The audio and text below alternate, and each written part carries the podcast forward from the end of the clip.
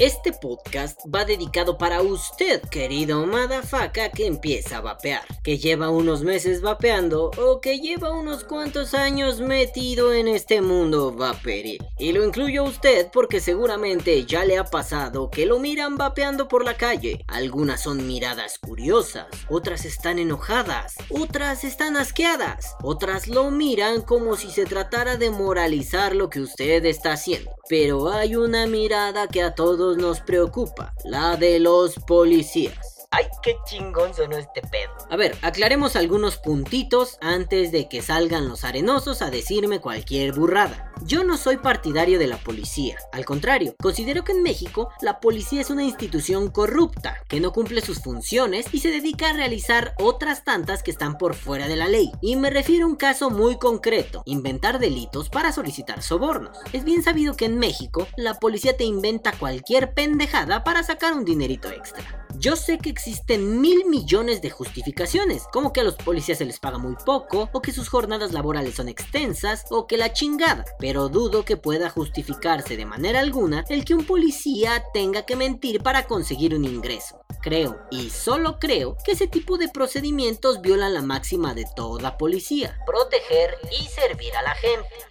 Y sí, ya sé que van a venir los arenosos a decirme. Ay, Balam, no generalices. No todos los policías son iguales. Hay policías buenos y policías malos. Y sí, mis queridos madafacas, yo lo sé. Hay buenos elementos y hay malos elementos, como en casi todas las cosas que existen en el mundo. Pero yo me estoy refiriendo a algo más grande. No me refiero a la singularidad, a el policía Juanito Pérez que trabaja en la comandancia de San Pedro de las Pitas. No me refiero a eso. Me refiero a la institución policíaca como un conjunto, como una bola, es decir, como un todo. Ahí es donde creo que está el problema. Y nosotros, los madafaquitas que vapeamos, no estamos exentos de sufrir un abuso de este tipo, o que un policía o que una institución policíaca nos esté chingando. Ya se los conté en otro podcast, pero como lo hice un poco gracioso, quizá no tuvo la relevancia o el impacto necesario. Se los dejo aquí arriba, miren, aquí, así, aquí arriba, a la derecha, ¿ya vieron?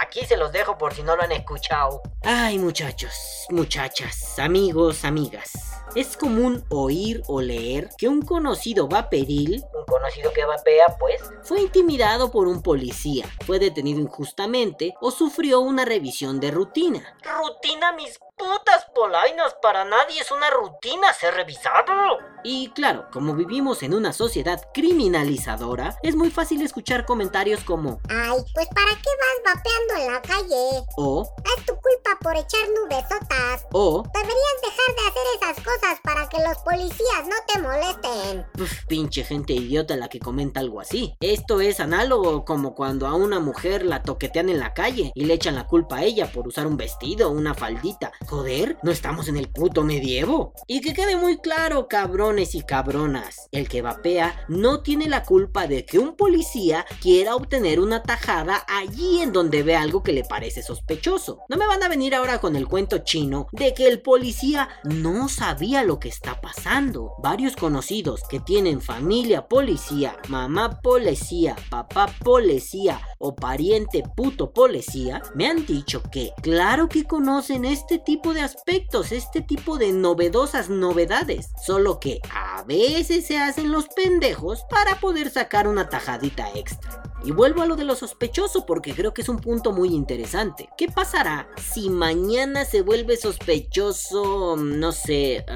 usar calzoncillos? ¿Mañana tendríamos que salir a la calle sin calzones porque seríamos sospechosos? ¿Sería mi culpa si un policía decide que a media calle él debe bajarme los pantalones para hacerme una revisión de rutina y ver que no traiga calzones? No mamen. Y, y conste que no lo estoy diciendo como un abogado, porque de la legislación legislación y de la abogacía y de esas madres, yo conozco lo mínimo. Lo digo como habitante de una ciudad que está regida por ciertas normas escritas, pero en realidad está regida por otras normas no escritas. Me refiero a que esta queja va hacia donde la ley dice X cosa, pero la policía ejecuta Y. Pero el problema no solo está en donde el policía es un ignorante corrupto, sino en donde el vapeador es un ignorante que puede ser intimidado fácilmente. Me refiero a que, a ver, a ver, a ver, ¿cuántos de aquí han leído la legislación de su país acerca de los vaporizadores? ¿Cuántos de aquí saben si existe una ley para los vapeadores? ¿Cuántos de aquí han siquiera abierto la ley sobre el tabaco de su país? ¿Cuántos de aquí han investigado y no solo repetido lo que otros vapeadores dicen?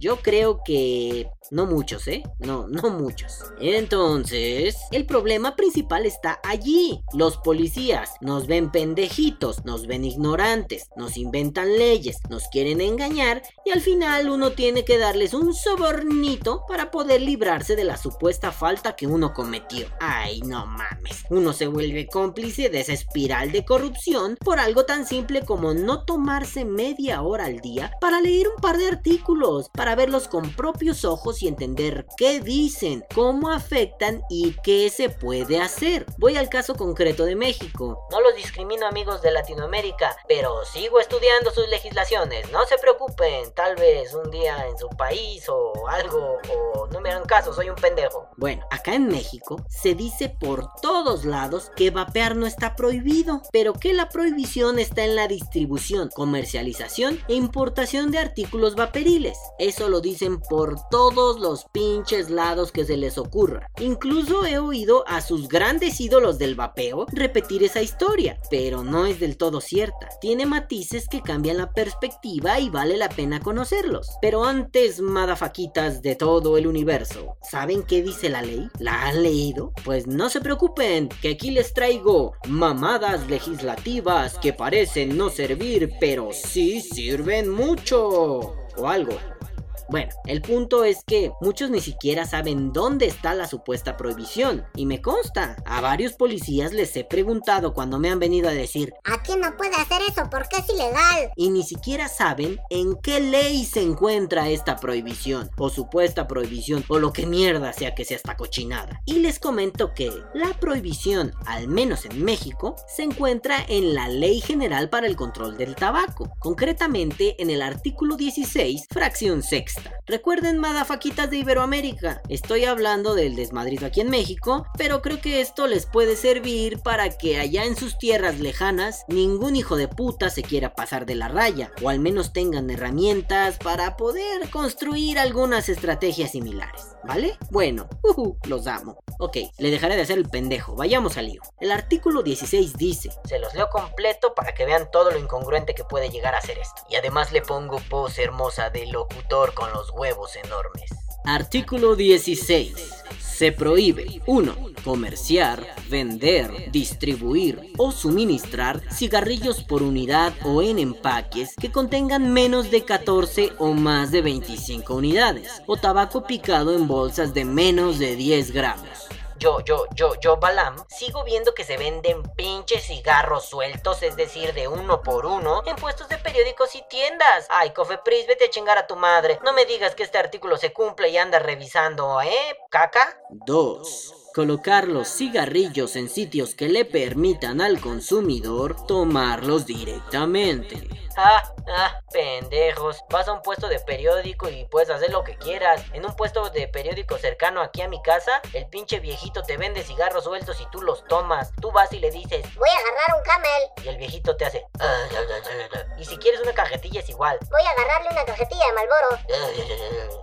3. Comerciar, vender, distribuir o exhibir cualquier producto del tabaco a través de distribuidores automáticos o máquinas expendedoras. Aquí no tengo nada que decir. Hace años que no veo una maldita máquina expendedora de cigarros. 4. Comerciar, vender o distribuir al consumidor final cualquier producto del tabaco por teléfono, correo, internet o cualquier otro medio de comunicación. Ay, vamos otra vez con este pedo. Ay, por Dios, el tío Malboro hace lo que quiere, no mamen. Ah. 5. Distribuir gratuitamente productos del tabaco al público en general y o con fines de promoción. Miren, miren, miren, miren, miren. Este, este, este, este, el de la foto, este, este encendedor me lo dieron en un evento de Malboro. Y ya de paso, acá les dejo el podcast donde les explico cómo estuvo el pedo. Y Esta es la fracción que nos interesa ahorita mismo. 6. Comerciar, vender, distribuir, exhibir, promocionar o producir cualquier objeto que no sea un producto de tabaco que contenga alguno de los elementos de la marca o cualquier tipo de diseño o señal auditiva que lo identifique con productos del tabaco. Ay, Jesucristo Redentor, quítale lo pendejo a los políticos mexicanos, por favor. A ver. A ver, esta mamada habla de de nada. No dice. Queda explícitamente prohibido el vaporizador. Dice que cualquier chingadera parecida al tabaco no puede comercializarse. ¿Y qué carajos va a pasar cuando yo ande por la calle con mi almohadita de cigarrillo y se la quiera vender o regalar a alguien? ¿Un policía me va a llevar a una comisaría para que me den una tunda, me pongan una multa y me manden a la chingada? Perdón, madafacas, ya no tengo mi almohadita de cigarro. Era un cojincito muy lindo, pero aquí les dejo un dibujo muy realista de ella. ¿Qué pasará cuando alguien venda playeras con un cigarro dibujado? ¿Qué pasará si alguien se inventa un personaje de televisión que sea un cigarrillo y de pronto se vende mercancía de él? Ah, ¿verdad? Muchos huecos pendejos que nuestros pendejos legisladores no supieron cubrir. Por querer abarcar mucho, apretaron poco y dejaron la puerta abierta a pendejadas como lo mío no es un cigarrillo electrónico, es un vaporizador. Y como no consumo nicotina, no tiene ninguna relación con alguna marca de tabaco o cualquier tipo de diseño o señal auditiva tabaquil. Por tanto, se la pelaron. ¡Ah, qué idiotas! Yo sé que muchos de ustedes, y yo me incluyo también, le huyen a cualquier cosa que suene a estudiar. Y no los culpo. La educación en América Latina apesta y nos enseñaron a odiar la escuela y a repetir tonterías que tal vez nunca ocupemos. Pero así como nos hemos dedicado a aprender truquitos, a hacer las mejores coils o a catar los mejores líquidos, también estamos obligados, y sí obligados, a conocer un poco sobre la actividad que tanto amamos, a conocer las profundidades, las legislaciones, las prohibiciones y las cosas que sí están permitidas. Ok, la terminología legal es burda, boba y enredada. ¿Han intentado leer el documento de un juicio mexicano? ¿Se dan cuenta que un perro ciego y manco redacta mejor? Pero no se les olvide que vivimos en la época del Internet, lo cual implica que, al menos, podemos encontrar la información suelta, ahí, por alguna paginita. Pero si nos ponemos muy curiosos, seguramente encontraremos algún foro en donde esta ley o algunas otras leyes puedan discutirse. Eso pasa constantemente en Facebook, me consta, he sido parte de esas discusiones. Tampoco se trata de dejar esto en manos de los dioses, no se trata de idolatrar. Nunca falta el pendejo vapeador que idolatra a un abogado vapeador. Nunca falta un abogado vapeador al que todo el mundo quiere depositarle sus miedos y sus preocupaciones vaporéticas. No digo que esté mal ser un abogado vapeador, digo que está mal depositarles todo y correr diciéndoles ¿Qué hago? ¿Qué hago? ¿Qué hago? ¡Ey! Aprende a hacer las cosas por ti mismo. Ahí están las leyes. Si tienes duda, pregúntale al abogado vapeador. Si no, aprende a hacer las cosas por ti mismo. Oh, creo que eso lo dije dos veces. En resumen, ni se trata de hacerse el que no entiende nada, ni se trata de dejar que los demás lo hagan todo. No sean pinches flojos. No se les olvide que estamos en un país donde se puede interpretar la ley como te guste, como te convenga como te sea más útil para joder a otras personas. Estamos en un país donde el policía puede fumar en tu cara sin importar si te molesta su humo, pero al mismo tiempo estamos en un país donde no se puede vapear. Aunque esa afirmación no sea del todo cierta, siempre, siempre habrá un pendejazo que tome la ley a su antojo para decirte que sí, que está prohibido. Y no solo en México, los amigos de Argentina la están pasando muy mal con respecto al vaporizador. La están pasando re mal con respecto al vaporizador. ¡Ah, re loco! Perdón, siempre quise decir eso. Maldito Marito Baracus. Consideremos que estas corporaciones policiales en América Latina no son la cosa más respetable del universo. Entonces el chiste se va a contar solo. Abuso policial. Entonces... Si un policía te detiene, ¿qué harás? Le diré que vaya y chingue a su reputa madre. sí, suena bien, pero no creo que esa sea una buena idea. Ah, entonces le solicitaré información acerca del delito que supuestamente estoy cometiendo. Muy bien, ¿y eso qué implica? Que el policía me diga qué artículo de qué ley estoy violando, así como el procedimiento a seguir posterior a la violación de esa ley. Exacto, porque no es lo mismo violar el artículo 16 de la Ley General del Tabaco que el artículo 16 constitucional mexicano, que precisamente habla de que nadie puede ser molestado en su persona, familia, domicilio, papeles o posesiones, sino en virtud de mandamiento escrito de la autoridad competente, que funde y motive la causa legal del procedimiento. ¡Pum, perros! Nada de que... Es una revisión de rutina. Rutina, mis huevos, puto. Perdón, ¿qué harás en caso de que el policía no sea capaz de brindarte la información necesaria? Es decir, que sea un pelmazazo. Le comentaré que lo que intenta hacer es ilegal y que en caso de ser necesario nos remitamos a la autoridad correspondiente para solucionar dicho conflicto. Muy bien, recuerda que el policía no es un juez y él solo debe remitirte a alguna autoridad competente cuando haya una denuncia en tu contra o cuando haya sido capturado en flagrancia. O sea que te agarren con las manos en la masa. Y una última pregunta, si el policía se pone muy necio, ¿lo sobornarás? No, pues ¿qué pasó? Precisamente esa es la estrategia que muchos ejecutan. Alargar la discusión, llevarte un callejón sin salida donde es imposible razonar, dar vueltas sobre un mismo punto y ser muy necios con tal de que te fastidies y cedas ante sus exigencias de soborno. Muy, muy bien. Entonces, en esos casos es mejor pedirle al policía la remisión a un ministerio público o comisaría o como chingada madre le digan ahí en tu país. O si somos de testículos de acero, esperar a que el policía se canse de tanta tontería. ¿Y qué hago si el policía se pone pendejo y me golpea? Ah, pues te diría que le pongas una puta madriza por culero, pero mejor toma nota de su nombre y de su número de placa. Desde el inicio de la supuesta detención o revisión de rutina, por favor. Y realiza la denuncia.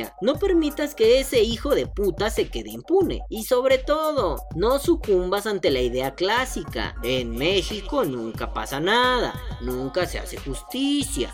Si seguimos con esa mentalidad, los vapeadores vamos a ser blanco fácil de cualquier pinche abusón que crea que nos puede sacar dinero porque se sacó la ley de los huevos, porque dice que es ilegal, porque te remite a un artículo de la constitución que no existe. Como en mi caso, cuando me dijeron que yo estaba violando una ley que decía que no podía vapear porque era ilegal y que eso se encontraba en el artículo 3 constitucional. Vayan al podcast que ya les dije hace rato, ahí lo explico con más groserías y más diversión. Y por favor, amiguitos, no se dejen amedrentar. No permitan que les inventen delitos y sobre todo no se permitan ser ignorantes y asustadizos. Recuerden que la ley no es cosa que le interese solamente a los abogados, a los jueces o a los especialistas. La ley es algo que todos debemos conocer para evitar tanto las fallas de los otros como las fallas propias y así estaremos más protegidos ante cualquier abuso. Que viva el vapeo.